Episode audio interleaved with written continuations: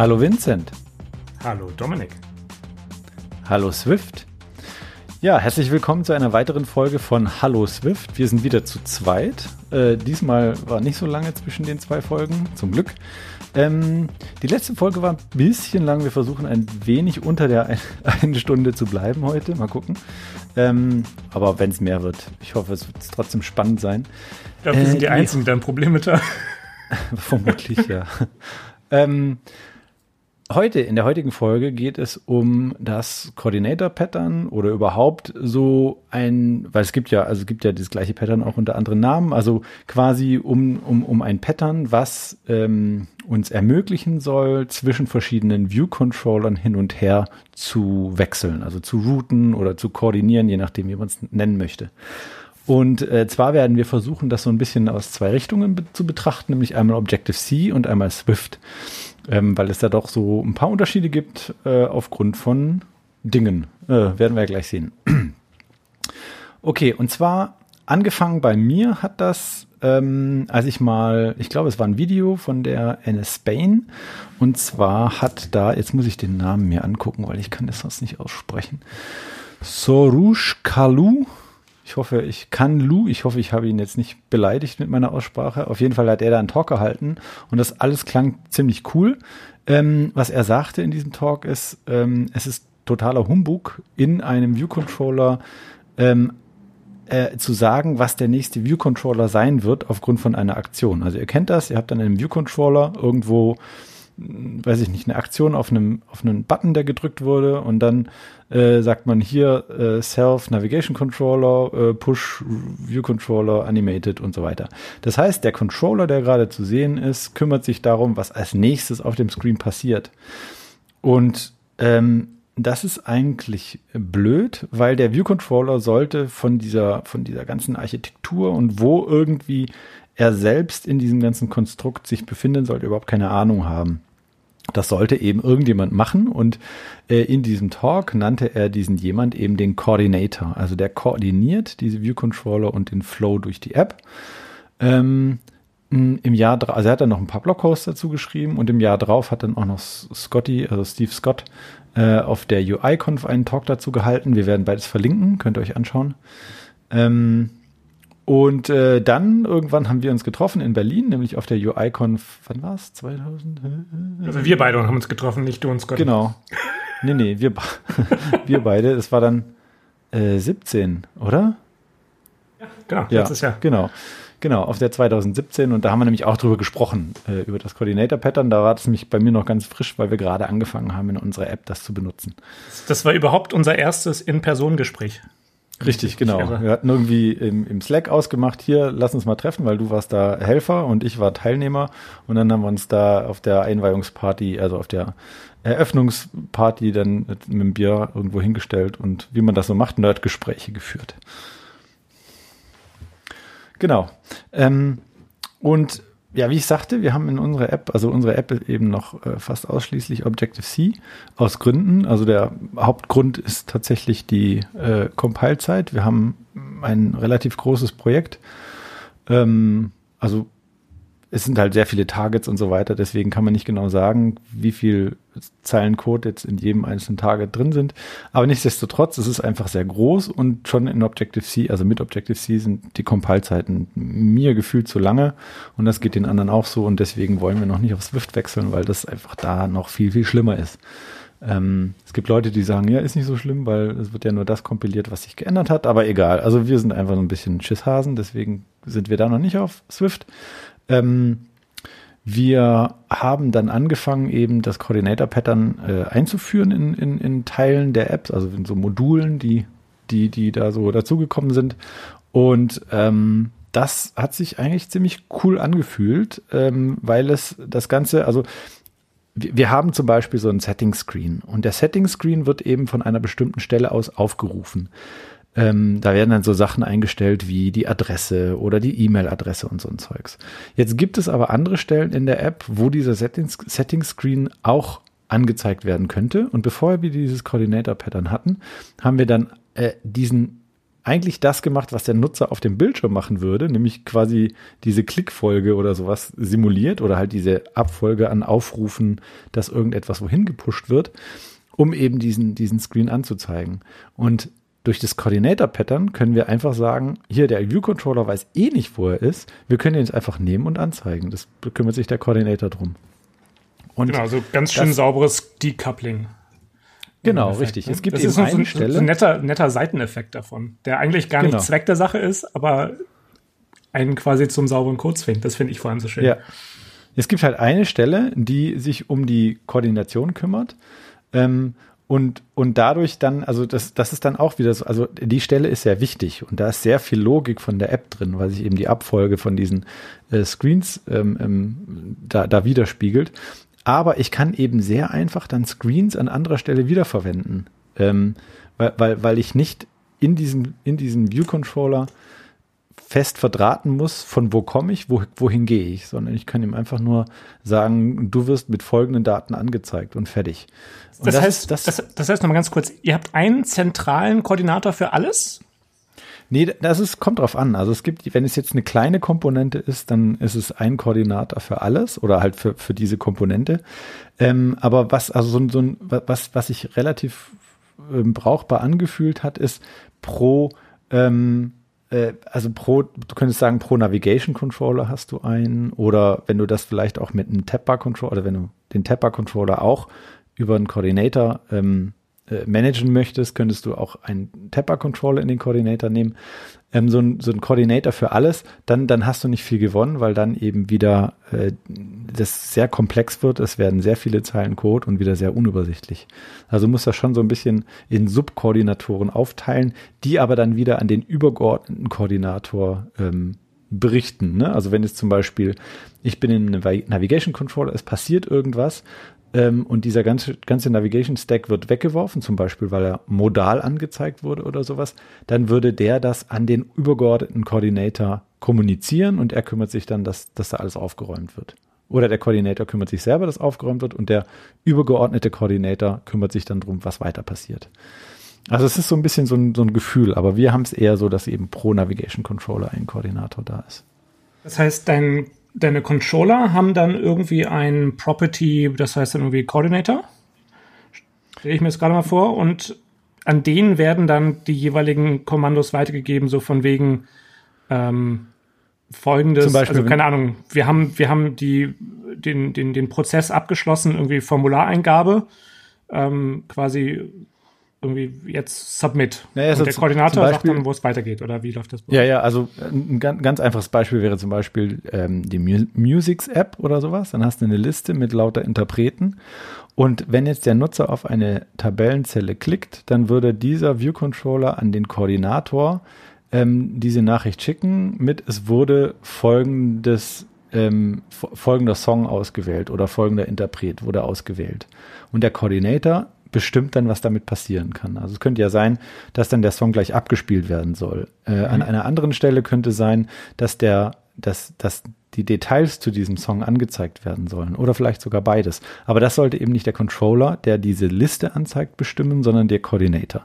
Das heißt, ich habe dann eben ein Protokoll, ähm, was der, ähm, also was, was dieser, dieser Controller ähm, definiert, also der Controller, zu dem Controller gehört, also zum View-Controller gehört ein Protokoll und der Coordinator muss dieses Protokoll implementieren. Und da ist zum Beispiel, steht dann zum Beispiel drin, ähm, did select song oder so. Und der würde das dann an den Koordinator weiterreichen und der entscheidet, was passiert. Und der kriegt in diesem, in dieser Methode auch den View-Controller mit, der das Ganze ausgelöst hat. Also das ist dann eben in der Signatur steht dann erstmal Control, View Controller und da wird dann Self mitgegeben und dann Did Select Song und dann wird der Song mitgegeben und dann entscheidet der Koordinator, was er machen kann und da er den Controller hat, der das ausgelöst hat in dieser Signatur, kann er zum Beispiel auch modal was auf diesen Controller drauf pushen, wenn er möchte. Okay. Das, also, genau, wir haben jetzt ja quasi so ein bisschen zwei verschiedene äh, Dinge, die man mit diesem Pattern umsetzen kann, quasi in einen Topf geworfen. Ne? Also wir haben einmal diesen Coordinator-Pattern, so der zumindest so wie ich ihn verstehe, ähm, dafür zuständig ist, quasi, äh, sagen wir mal, ähm, lokal für die für das Decoupling von Controllern zuständig ist. Ne? Also du hast dann, der, der ist quasi in der 1 zu 1 Beziehung von jeweiligen Controller-Paaren zuständig. Also er führt dich von dem Controller A zu Controller B oder Controller C, je nachdem. Ohne ja. dass Controller A von B oder C überhaupt wissen muss. Äh, Richtig, und ja. Andersherum sowieso auch nicht.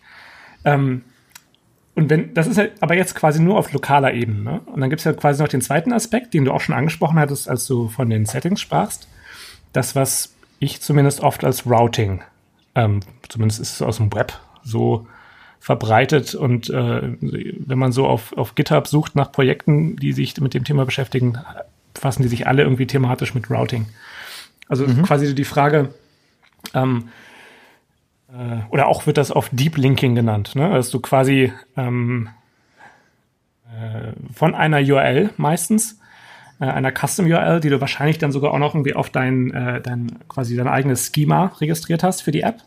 Also irgendwie mhm. My App, Doppelpunkt slash slash und dann irgendwie eine URL, die dir angibt, also zum Beispiel, keine Ahnung, Settings slash General slash User Profile oder was auch immer, ne?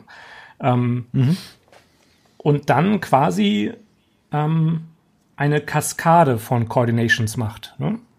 Also der, der geht dann, der muss irgendwie ein, ein, ein Root wissen. Also wer ist der Controller quasi oder der Coordinator vielmehr, der zu alleroberst sitzt. Sei, das, sei mhm. es, dass es jetzt zum Beispiel ein Tab, der Coordinator für einen Tab-Controller äh, äh, ist, ähm, der dann dafür zuständig ist, quasi sein nächstes Kind zu erzeugen und an den weiterzuleiten und diesem Kind jedenfalls wieder dessen nächstes Kind, also je nachdem dann von Settings zu General zu User Profile und was auch immer kommt. Mhm. Ähm, und in meiner Erfahrung sind die, ist der, der erstere Fall, der lokale Fall, ist, den kriegt man relativ schnell geregelt. Ne? Weil da ja. hast du, also da, da, da, hast du halt ein festes, du, du, du verschiebst das Coupling einfach vom Controller auf den Coordinator. Genau, du hattest es, genau. du hattest schon vorher, nur eben es war überall an, an ganz vielen verschiedenen Stellen verteilt. Ne? Also ja. Controller A wusste, wie er auf Controller B kommt. Zum Teil vielleicht manchmal auch, wie er auf Controller C kommt, weil es auch notwendig war, je nach ähm, Aktion des Users. Und jetzt weiß er es eben nicht mehr, sondern das liegt einfach nur an einer, an einer anderen Stelle, ist aber im Prinzip das Gleiche. Und, genau, und das, was du jetzt beschrieben hast, Fahr. Ja, das, das, was du jetzt beschrieben hast, ist eben quasi, das, das war eben vorher sehr viel schwieriger zu, zu erzeugen. Ne? Also du müsstest ja dann durch die ganzen Controller äh, auf den Navigation Stack drauf pushen, um an die Stelle zu kommen, wo du hinkommen möchtest. Und dann brauchst du eben, äh, ja, also dann hast du noch mehr von diesem ganzen Code in diesem Controller drin, der ja dann auch noch wissen muss, wie geht's denn nach dem nächsten Controller weiter. Ja, genau. Du brauchst ja, du musst es irgendwie in, einer gewissen Art und Weise quasi formalisieren. Ne? Also du musst irgendwie eine formale, ähm, ich sage jetzt mal, Sprache draus machen, sodass du halt ähm, auf einer höheren Ebene darüber abstrahieren kannst. Mhm. Ähm, also du müsstest ja, musst ja eigentlich dann auch quasi ähm, in jedem weiteren Schritt, den du in diese Kaskade reingehst, ähm, ja wieder den, die Controller irgendwie miteinander verbinden. Ähm, ja. Also wie du das jetzt, jetzt sage ich das, das große böse Wort, ähm, Storyboard und Segways. Mhm. wie du ja dort dieses, dieses Prepare Segway, äh, Prepare for Segway hast, wo du quasi so, wo der, der, ähm, die Segway ja quasi eine Form von Coordinator ist. Das versucht ja Storyboards, versucht es ja so ein bisschen, aber kriegt es halt nicht wirklich hin, ist dann auch so wirklich die Kurve zu kriegen, einen sauberen Coordinator-Pattern umzusetzen. Ähm, aber ja. was da man da schön sieht, ist, dass dieses Prepare for Segway ja dir in der Segway dir den Identifier der Segway gibt, sodass du eine Eindeutigkeit hast, ähm, mhm. den Source Controller und den Destination Controller. Und du brauchst diese mhm. Eindeutigkeit mit dem Identifier von der Segway dadurch, dass du ja über verschiedene Segways auf den gleichen Destination Controller Typen kommen könntest. Und du könntest also oder also andersrum. nicht. Oder andersrum, genau. Dem, ja. Mhm. Genau. Ähm, das ist ja auch quasi schon so eine, auch eine Form von Formalisierung, ähm, den du dann auch irgendwie in deinem, in diesem übergeordneten Routing brauchst. Und da würde mich interessieren, wie ihr das in Objective-C umgesetzt habt, weil vielleicht jetzt so als kleinen Kontext, ich ich habe hab selbst mit, mit Swift experimentiert, mit äh, jetzt gerade in den letzten, äh, letzten Tagen, heute vor allem. Ähm, das war ein sehr, sehr schwierige, also sehr, sehr harte Nuss, Nuss zum Knacken. Das sauber hinzukriegen, ähm, quasi äh, generisch genug zu sein, dass ich beliebige Controller-Kaskaden äh, routen kann, aber trotzdem noch genug über die Controller jeweils zu wissen, sodass ich ähm, quasi nicht überall Annies habe oder IDs, wie man es in Objective-C gehabt hätte. Ähm, wie habt ihr das bei euch gelöst? Also wir haben, wir haben dieses Routing, haben wir, äh, jetzt muss ich lügen, aber ich glaube, wir haben das noch gar nicht. Also wenn wir jetzt zum Beispiel dieses, also das Beispiel, was ich vorhin genannt habe mit den Settings, dort an der Stelle in, irgendwo tief in der App, wenn wir die Settings anzeigen, dann zeigen wir nur diesen einen Setting-Screen modal an. Aha, okay. Und also wenn, wenn, wenn, du dorthin routest, es sei denn, du gehst dort manuell hin. Nee, ich route da gar nicht hin. Also sagen wir mal, ich bin jetzt gerade, ähm, genau, ich möchte ähm, wissen, wann mein Abfall abgeholt wird. Und um die, damit die App das ähm, dir anzeigen kann, muss sie wissen, wo du wohnst. Wenn du jetzt in den Einstellungen deine, deinen Wohnort noch nicht angegeben hast, deine Straße, dann poppt eben auf diesem View Controller ein, äh, etwas auf und sagt hier, gib mal bitte deine Adresse ein und dann kannst du eben direkt in die Einstellungen. Und die Einstellungen werden dann modal angezeigt, dann drückst du auf Speichern, sie gehen wieder weg und der Screen aktualisiert sich.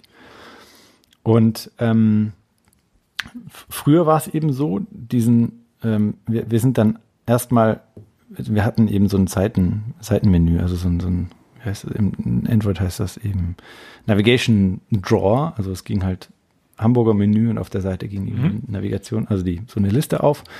Und was wir eben früher gemacht haben, ist, wir sind einfach über diese Seitenliste rüber. Also wir sind ähm, aus dem Navigation Stack raus, haben die Settings, also sind uns, sind zu den Settings navigiert. Ähm, und dann hat man das Problem, wir kamen halt nicht mehr zurück.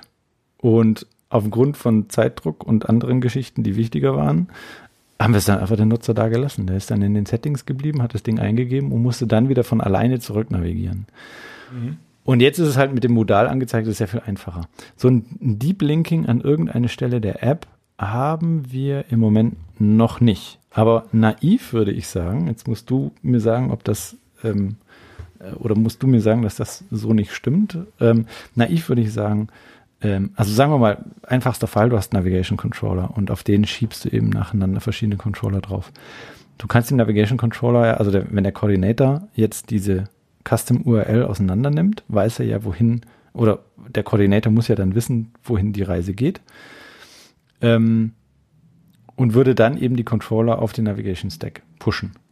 Das geht natürlich nur dann, wenn du für einen Navigation, also wenn du, wenn du einen, wenn du einen Coordinator hast, Moment, wenn du dich nur innerhalb eines Navigation Stacks bewegst, wenn du dich quer über verschiedene Navigation, Navigation Stacks bewegen müsstest, um an die Stelle zu kommen, äh, dann würde es ja nicht mehr funktionieren, weil dann äh, hättest du ja mehrere Koordinator und die müssten dann noch miteinander kommunizieren, obwohl sie nicht voneinander, also obwohl sie nicht eben dieses Parent-Child-Relationship haben. Ähm, und da wäre es, wüsste ich jetzt spontan nicht, wie ich es machen würde. Aber ansonsten, wenn es eben in einem Navigation Stack ist, würde ich die Controller alle instanzieren und auf den, dem, also dem View Controllers Property des Navigation Controllers zu, zuweisen. Mhm. Weil dann kannst du ja dann auch wieder über den Back-Button äh, einzeln wieder zurück, wenn du möchtest. Ja, das heißt, die, und, und, und ja, ich, ich meine schon. Und die, die, ähm, die Routen, die ihr dann jeweils äh, navigiert, das sind Strings oder URLs oder wie, wie, sind, wie ist das gelöst? Ja, wie gesagt, wir haben es im Moment noch nicht, aber ich würde URLs nehmen und dann jeden einzelnen Punkt in dieser URL, also jede einzelne, wie nennt man denn das? Ähm, Pfad? Nee, Ach so, also wenn, wenn, wenn, ihr jetzt konkrete äh, Stellen in den Settings öffnet, dann habt ihr das irgendwo hart codiert, dementsprechend.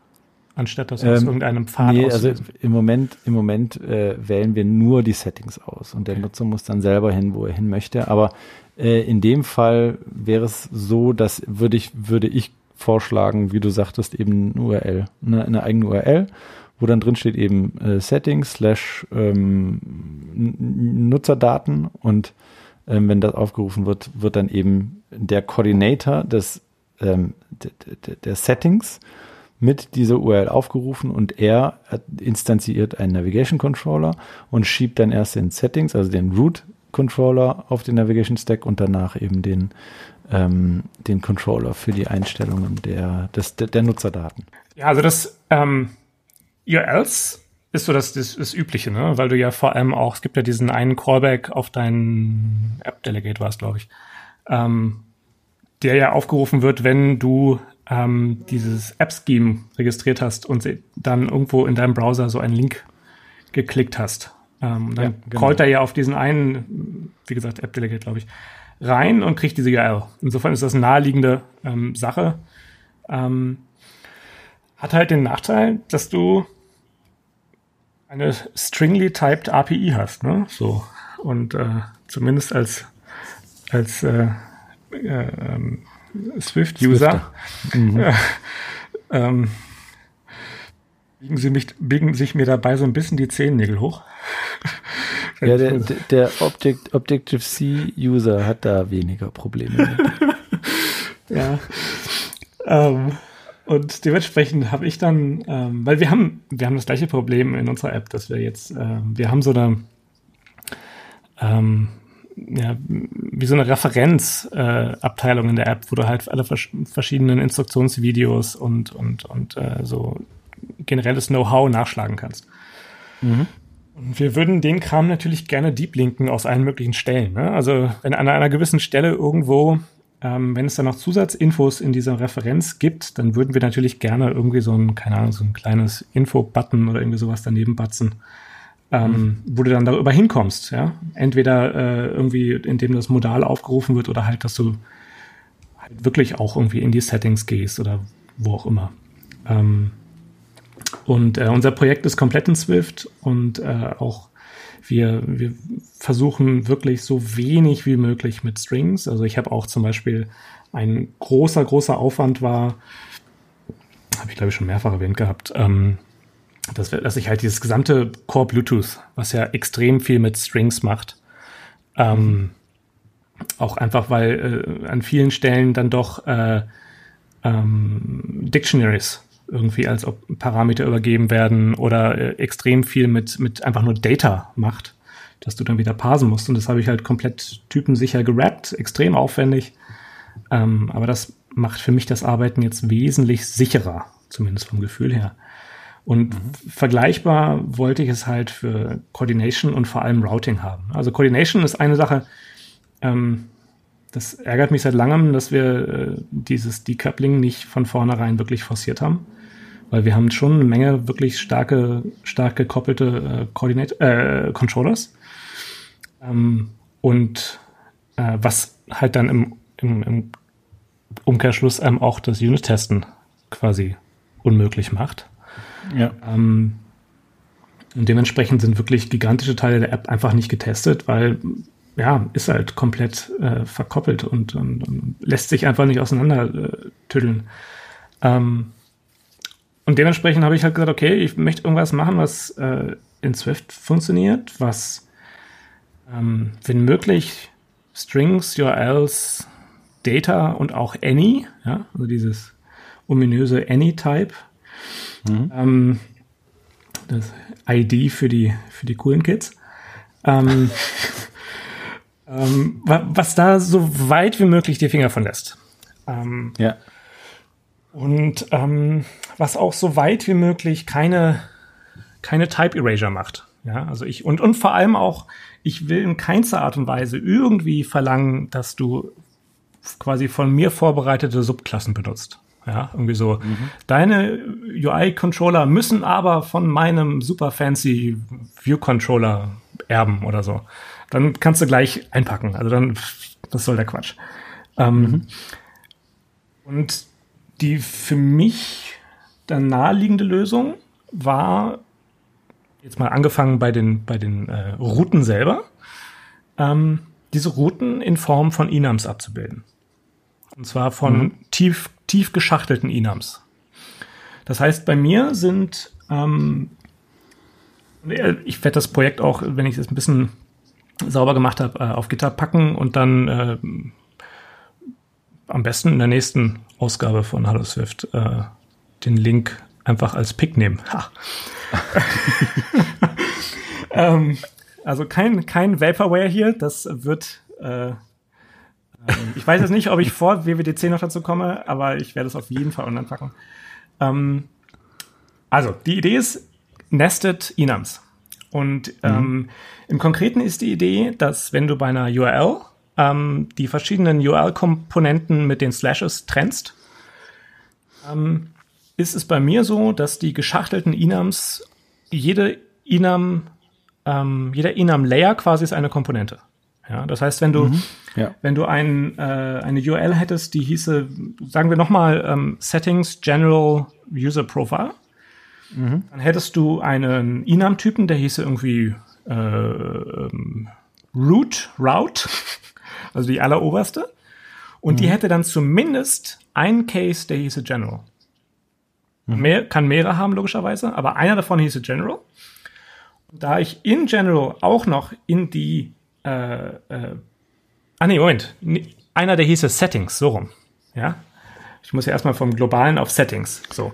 Ja, ja, aber dieser, ist dann auch General. Genau, und dieser Settings-Case, da ich da noch tiefer reingehen kann, hätte der, äh, dieser Case einen, einen äh, assoziierten Wert, ne? also so die in den, in den äh, runden Klammern. Ähm, und mhm. das wäre wiederum ein weiteres Enum.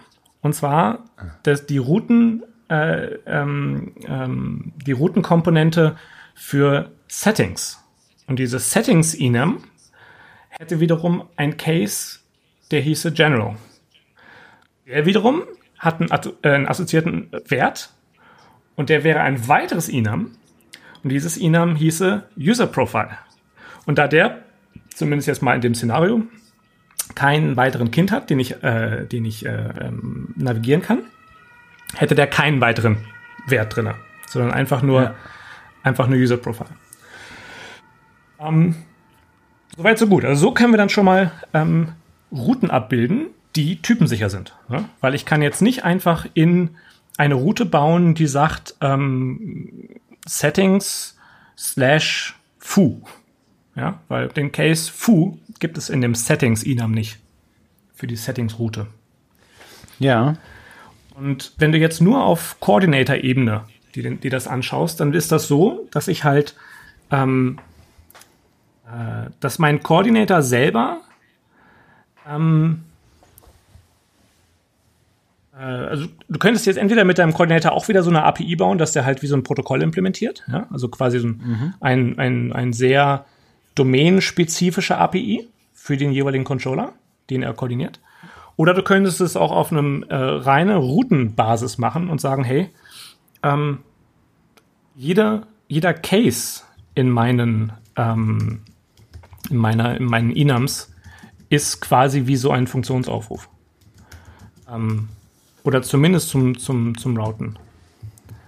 Ähm, und so kannst du dann sehr, sehr schön einfach sagen, äh, gehe zu dieser jeweiligen Route.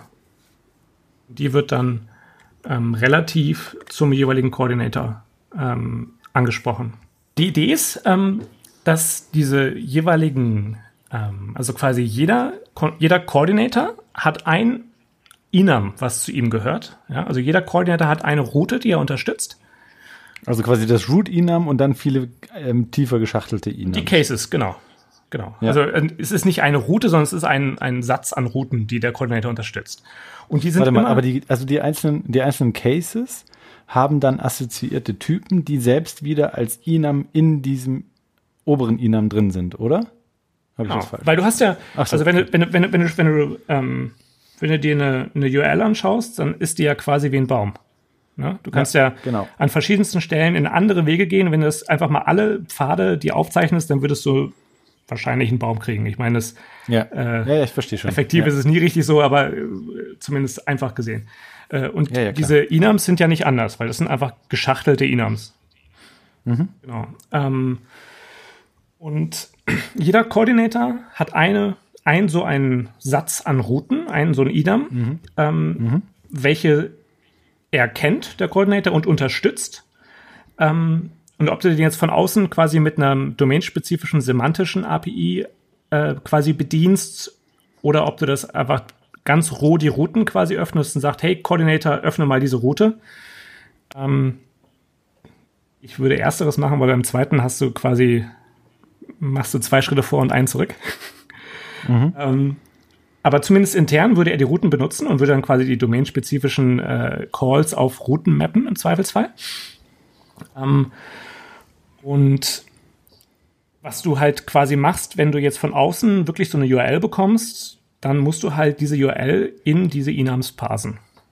Ähm, wie ich genau das machen will, also ich habe äh, die Überlegung ist halt, dass quasi immer ein so ein Segment in der, in der URL zwischen den beiden Slashes mit so einem ähm, Enum korrespondiert, mit dem, mit dem Case eines Enums. Ähm, mhm. Und im Zweifelsfall, bei dem, im einfachsten, einfachsten Fall ähm, sind das halt einfach die Namen, die du rausliest. Aber ich hätte natürlich gerne, dass du auch noch zusätzliche Werte angeben kannst. Ne? Also, dass du halt bei der Route vielleicht auch noch irgendwie die ID des dazu äh, assoziierten Objekts in der Datenbank oder sowas übergibst. Ja, wobei, also wenn ich jetzt die URL, also ich habe jetzt die Spezifikation von URL nie gelesen, aber das eigentlich ist doch quasi die einzelnen Parameter oder, oder Bestand, ah nein, nicht, die einzelnen Punkte einer Route sind doch eigentlich durch Slashes getrennt, oder? Genau. Äh, da kannst du doch keine Parameter mit angeben, weil die Parameter kommen doch erst dann quasi in einem anderen Teil der URL. Ja, ähm, wenn der Pfad quasi schon angegeben ist. Ja, genau. Ähm, ja, also ich, ich den Part habe ich noch nicht. Ja? Also das Parsen okay. aus dem String. Mhm. Ähm, der ja. ist, das ist mir jetzt gerade nicht so wichtig. Ähm, Aber dann bist du ja wieder, also der, so ein bisschen ist das, ist das Problem ja noch, also du hast jetzt klar, du hast, wenn die App läuft, hast du typensichere Routen. Genau. Aber wenn die App noch nicht läuft, beziehungsweise wenn sie aufgerufen wird, ist die Typensicherheit wieder dahin.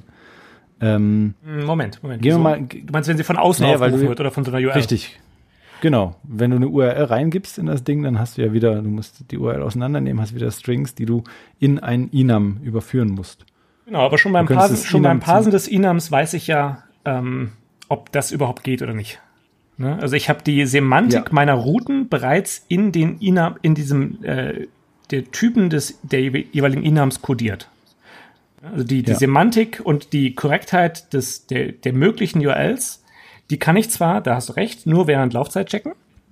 Wenn sie, zumindest wenn sie von außen reinkommen. Intern innerhalb der App benutze ich diese, diese URLs nicht, sondern ich nutze halt die eigentlichen Enums. Ja, ja, klar. Ähm, würde also sagen, Punkt Settings, Klammer auf, Punkt General, Klammer auf, Punkt User Profile, Klammer zu, Klammer zu, Klammer zu. Ja, ja. Ähm, ja. Ähm, könnte andere, andere Sache, weil wenn jetzt quasi angenommen, wir wollen keine URLs benutzen, sondern wir wollen das irgendwie auf dem Server speichern und der schiebt das dann in die App rein und die soll dann irgendwas machen. Ähm, ich habe jetzt noch nicht so viel mit Codable gemacht. Wäre es möglich, das in, in also wenn du diese, diesen ein, einen Pfad, den du da in dieser App haben könntest, in, in, in ein, in ein ähm, JSON oder auch einer anderen Datenstruktur zu packen, die so mit, mit, mit äh, Codable dann typensicher mhm, mhm. äh, in, in, in deine App reinkriegst? Das ist aktuell meine Überlegung, ob ich das nicht machen will. Ähm, weil damit kann mhm. ich halt damit ähm, quasi äh, hacke ich nicht irgendwas in die URLs rein, sondern ich in dem Fall würde ich einfach sagen, hey, ähm, ich habe so einen Endpoint irgendwo an meinem äh, quasi äh, Routing Resolver, der irgendwie mhm. an dem App Delegate dranhängt, der dann quasi kriegt, hey, hier soll hier ist gerade eine Route, die geöffnet werden soll. Und dann würde ich irgendwie quasi so ein, so ein, so ein, so ein ähm, äh, also du hast dann irgendwie myapp. Punkt, äh, äh, Doppelpunkt slash slash und dann irgendwie route slash. Und danach käme dann ein zum Beispiel äh, Base64 encoded JSON-Objekt. Mhm. Den ich erstmal dann entcode und dann kann ich mit Decodable aus diesem JSON mir gleich den kompletten Enum-Baum ähm, rausgenerieren. Das ist genau die Überlegung, weil damit muss ich auch, weil was ich natürlich, also was ich gemerkt habe, ist dieses Decoding von diesen, von den, von einer String oder Enum-Repräsentation auf diese Enums, ähm, äh, String oder URL-Repräsentation auf diese Enums, das ist wirklich haarig. und unschön und das ja, lässt sich einfach nicht gut automatisieren. Nee, das wäre, ist halt, das wäre halt auf der Objective-C-Seite genau das Gleiche. Du musst halt irgendwo dann hardcoded reinschreiben. Dieser String bedeutet folgendes. Genau, und Aber, Codable würde ähm, das halt komplett möglich das stimmt. machen. Ne? Das wäre, insofern Allerdings, ja, versuche ich. Allerdings, also es gibt ja, also es gibt ja in, im, im Netz zum Teil Listen, wie du Apps bedienen kannst. Ne? Also zum Beispiel, nehmen wir mal Tweetbot. Du kannst ähm, mit einem, du kannst eine App bauen und äh, dann von deiner App aus an Tweetbot was weiterschicken, indem du eine bestimmte URL aufrufst. Ne?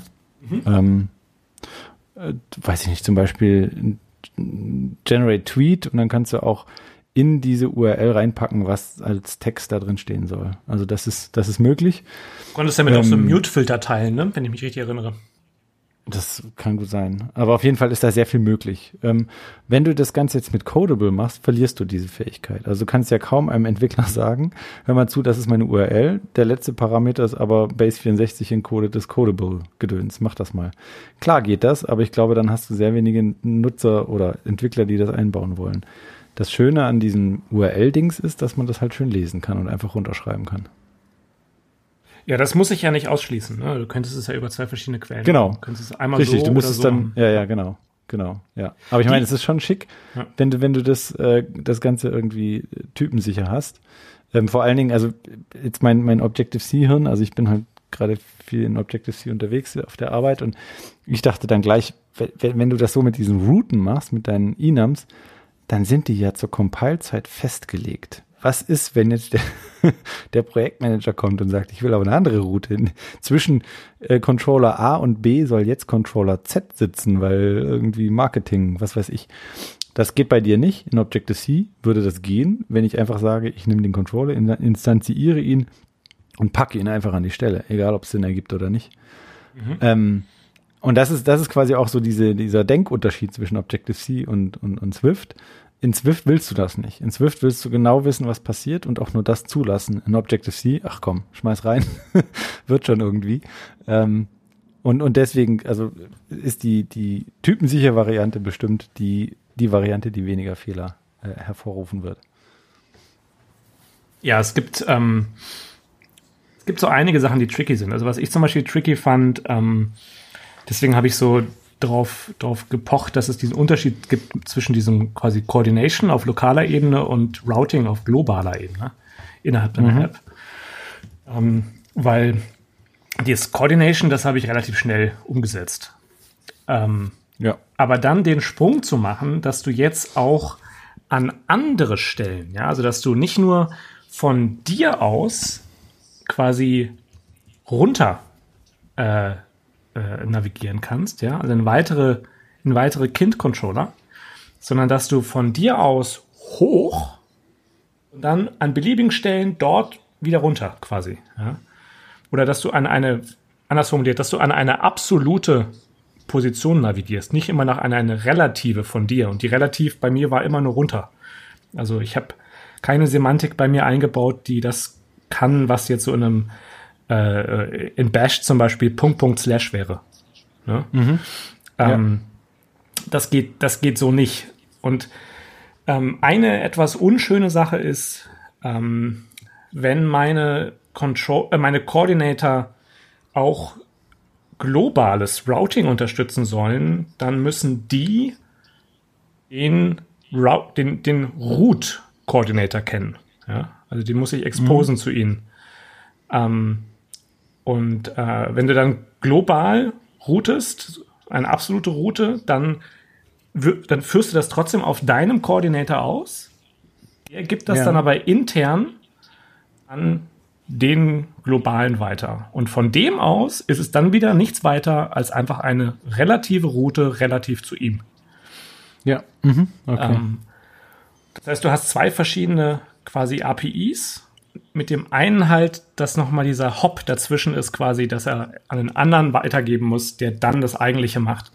Und das ist, ähm, war nicht so ganz einfach, weil du ja, weil ich meine Routen ja alle fest typisiert haben will. Ne? Das heißt, ähm, ich kann nicht den gleichen Routen, ich kann nicht einfach auf dem gleichen, mit der gleichen Funktion eine andere Route, die einem ganz anderen Koordinator zugeordnet ist, übergeben, weil das ist der falsche Typ. Das ist ja, ja. gerade der Sinn der Sache. Ähm, und ich will aber zugleich, dass ich so wenig Code wie möglich schreiben muss. Also wenn ich jetzt mal gerade schaue, was so meine Routen, was ich also schreiben muss, ähm, dann habe ich jetzt hier äh, äh, eine Route, das ist einfach nur ein Inam mit im, im einfachsten Fall ein Case. Ähm, und dann habe ich ähm, ein, ein äh, habe ich zwei Protokolle, die das implementiert. Ähm, einmal ein Protokoll, das aktuell bei mir hier Unsafe Coordination Route heißt. Und dieses Unsafe, das muss ich nochmal umbenennen. Das, Any wäre wahrscheinlich die bessere Lösung. Das ist einfach quasi die Type-Erased-Variante. Ähm, mhm. Die ist nicht zur, zur Nutzung gedacht. Die ist intern notwendig. Weil ähm, ich, äh, in der Nutzung ist es typensicher, aber intern muss ich Type Erasure nutzen. Ansonsten kommst du nicht weiter. Ähm, da aber deine Nutzung, deine, dem, also die Stelle, wo du deine Routen schreibst, da die type-checked werden, ist es nicht so schlimm, wenn ich es intern type erase und dann aber trotzdem noch ähm, Typ-Checks intern mache, die mhm. aber halt während mhm. Laufzeit mhm. funktionieren. Insofern quasi ich äh, ähm, zwischendurch lasse ich kurz das Kalender los, ist aber nicht so schlimm, ja. weil da ist eins. Ne? Ja, ja, ja. Ähm, okay. Und äh, dann was die noch implementieren müssen, ist einfach nur eine ein Property, das heißt Subroute. Das gibt halt optional die jeweilige Subroute aus. Also wenn dein Case noch eine weitere Route dran hat, dann würde der ausgegeben werden. Falls nicht, nicht. Das brauche ich auch wieder für dieses Routing, weil ich ja quasi in der Kaskade immer weitergehen muss in dieser, in dem, in dem Baum. Mhm. Dann gibt es eine weitere Funktion, ähm, die heißt Unsafe Coordinator. Und da wird für diese Route der Koordinator ausgegeben, der damit umgehen kann. Ähm, und ähm, dann habe ich das gleiche nochmal. Das zweite Protokoll ist Coordination Route, also nicht Unsafe Coordination Route, sondern Coordination Route. Ähm, und das gibt dann den eigentlich typisierten Koordinator aus, den eigentlichen Typen, der nicht type-erased ist. Ähm, das ist, damit ich halt, quasi der ist für die Nutzung da und die Unsafe-Variante wird intern benutzt. Ähm, und das ist alles, was so eine Route machen muss. Das ist der gesamte Code für die Route. Ähm, und der Coordinator selber, im einfachsten Fall, muss der quasi nichts weiter machen als ähm, du, du, du schreibst eine Klasse, die ein Protokoll implementiert, das heißt Coordinator. Und dieses Coordinator-Protokoll hat zwei assoziative Typen. Der eine heißt Source. Das ist der View-Controller, von dem es ausgeht von dem es losgeht. Mhm. Ähm, also für den er quasi zuständig ist. Und die zweite Typ ist Route. Ne? Das ist die Routensammlung, die er unterstützt. Und dann mhm. muss er im Endeffekt nur zwei Funktionen implementieren. Die eine Funktion heißt Destination for Route from mhm. Source. Und gibt zurück einen View Controller. Das ist die Destination ja. für diese Route. Ähm, alle meine Funktionen ähm, sind welche, die äh, Fehler werfen. Weil es kann intern alles mögliche, also ich gehe davon aus, dass intern äh, dann doch was schiefgehen könnte. Also werfe ich einen Fehler anstatt irgendwie Fatal Error oder einfach irgendwelche. Es gibt keine, keine Forced Unwraps oder sowas, sondern es wird alles sicher gehandhabt. Ich will nicht irgendwie, dass irgendwas kaputt geht. Ähm, und da drinnen instanzi instanzierst du einfach deinen jeweiligen äh, View Controller, ob du jetzt den dir aus dem Storyboard rausholst oder selbst initiiert, wie auch immer. Und die zweite Funktion ist einfach quasi das Pendant zu dem, was ähm, du in Storyboards machst mit diesem Prepare for Segway. Heißt mhm. bei mir Prepare Coordination und Coordination ist wie eine Segway quasi. Enthält auch die Route, Source und Destination, nur halt typisiert. Ja. Ähm, das heißt, du musst nicht immer diese, diese, äh, quasi diese, diese Casts machen auf die eigentlichen Typen. Ähm, mhm. Und das war's. Ne? Also du machst dann innerhalb diesem Prepare for Coordination machst du dann äh, einen Switch, wo du auf die Route switcht und dann halt jeweils das gleiche machst wie in Prepare for Segway.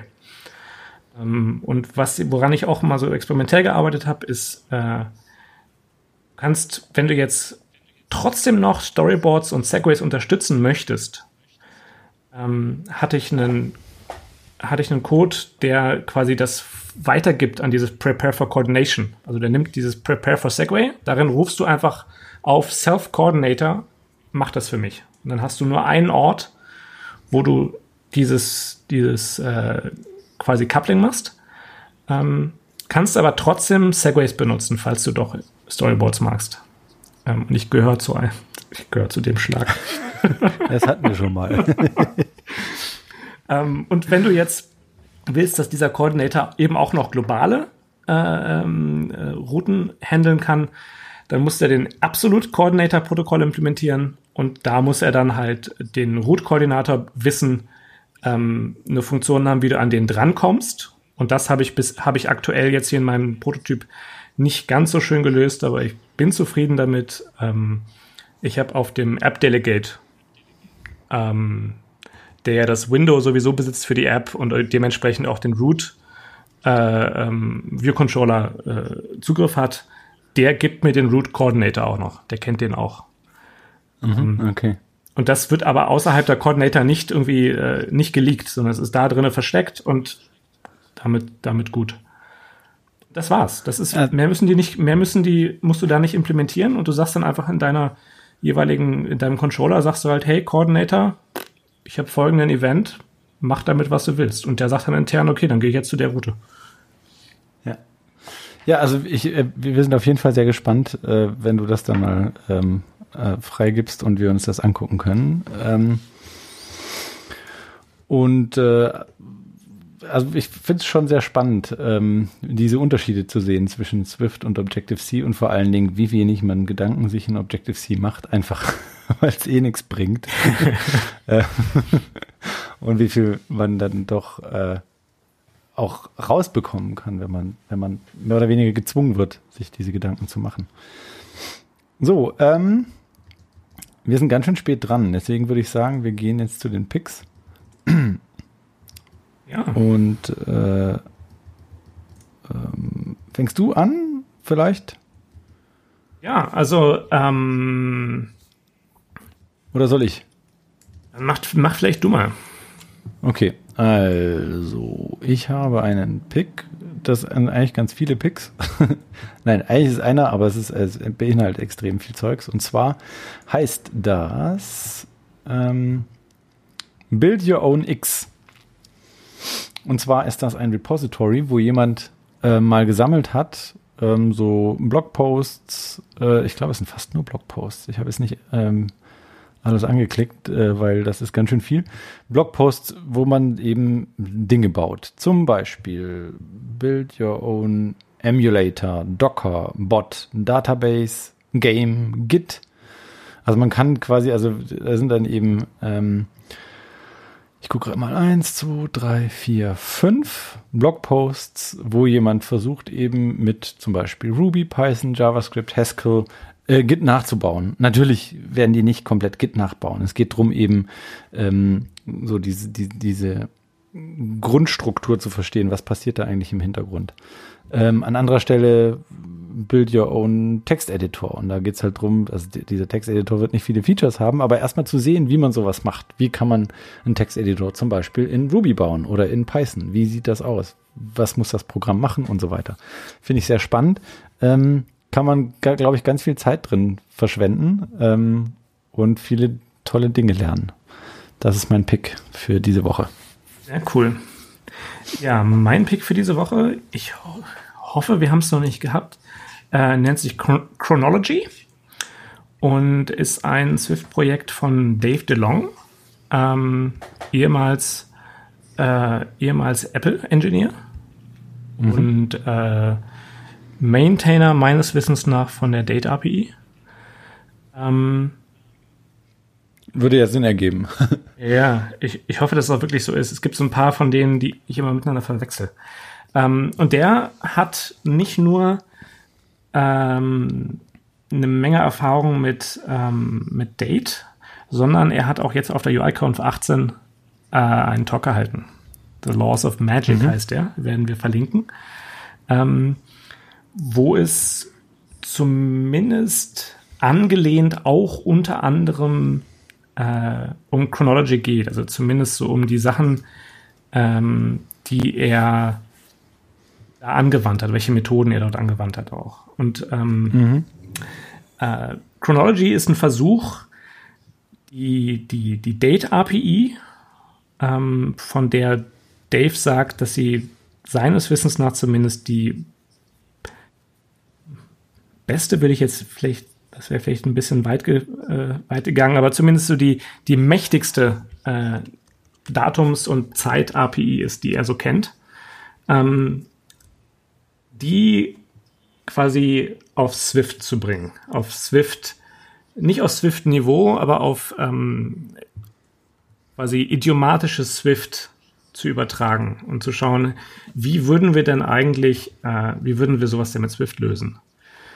Ähm, und mhm. sehr stark auch äh, inspiriert von äh, diesem, äh, diesem Measurement-Typ in Swift, wo du ja äh, quasi stark typisierte Werte machen kannst, wo du die jeweilige jeweilige Units mit dabei haben, wo du also irgendwie, keine Ahnung, äh, die Distanz ähm, oder die, die, weiß nicht, die, die, die, die Distanz deiner aufgezeichneten Strecke nicht irgendwie in, in Floating Point Wert einfach so äh, ganz nackig irgendwo hinterlegst, sondern du speicherst es als Measurement äh, Unit Length und dann mhm.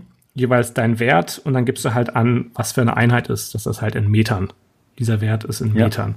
Ja. Ähm, ja. Und äh, diese Dinge übertragen auf, auf Date API. Und äh, da bin ich sehr gespannt, was da, was daraus kommt. Er hat auch, ähm, das muss ich nochmal nachschauen, er hatte meines Wissens, wenn ich mich richtig erinnere, auch auf dem äh, Swift Evolution Forum da was zu gepostet gehabt. Ich weiß jetzt nicht, ob das schon ein Pre-Proposal war. Ein richtiges Proposal war es nicht, aber Irgendwas so in der Richtung. Zumindest schon mal so Tuchfühlung. Ähm, das ja, sehr cool. Ist sehr vielversprechend und, und zeigt sehr schön, was man mit Swift äh, eben für sehr, sehr äh, sichere, schöne und ähm, auch trotzdem noch bedienbare und nutzbare äh, APIs bauen kann. Komplexe, mhm. Für komplexe cool. Themen. Mhm. Ja, das ist mein Pick. Ja, sehr cool. Sehr schön. Muss ich, habe ich, ich, also ich habe mal auf Twitter mitgekriegt, dass er an sowas baut, aber ich habe das Ding tatsächlich noch gar nicht angeguckt. Muss ich mal machen. Also ich halte sehr viel von Dave DeLong, äh, weil auch er hat mal so eine, eine tolle Session gemacht, äh, WWDC-Session zu NS Operation. Und äh, das fand ich sehr cool, was er da so erzählt hat. Ja, bin ich gespannt. Also er hatte auch, wenn du jetzt auf diese, wenn du auf das Projekt gehst, hat er irgendwie so vier so äh, vier Seiten auf dem Wiki, die zu dem Projekt dazu gehören. Motivation, Inspiration, mhm. Goals und Implementation, wo er sehr schön erläutert, nicht nur einfach hier, schau mal, Projekt, hier, sondern, mhm. okay, folgendes ist die Motivation, warum ich das mache und ähm, das äh, fand ich sehr interessant, was er da gemacht. Ja, ja. Ja, sehr cool. Ähm, okay, dann sind wir fertig, würde ich sagen. Ich auch so. Und ähm, wieder eine lange Folge. Ähm, wir brauchen den Ben, der klopft uns, glaube ich, besser auf die Finger. Aber wir bleiben vermutlich unter einer Stunde, was auch nicht schlecht ist. Okay, ähm, bleibt uns gewogen, äh, kommentiert, auf, äh, antwortet und auf Twitter, ähm, schreibt uns Rezensionen und so weiter, empfiehlt uns weiter und hört die Folgen mehrfach. Ihr könnt, glaube ich, jedes Mal was Neues lernen. Ein Spaß. Bleibt uns gewogen und wir hören uns bald wieder. Bis dann. Bis dann. Ciao. Tschüss.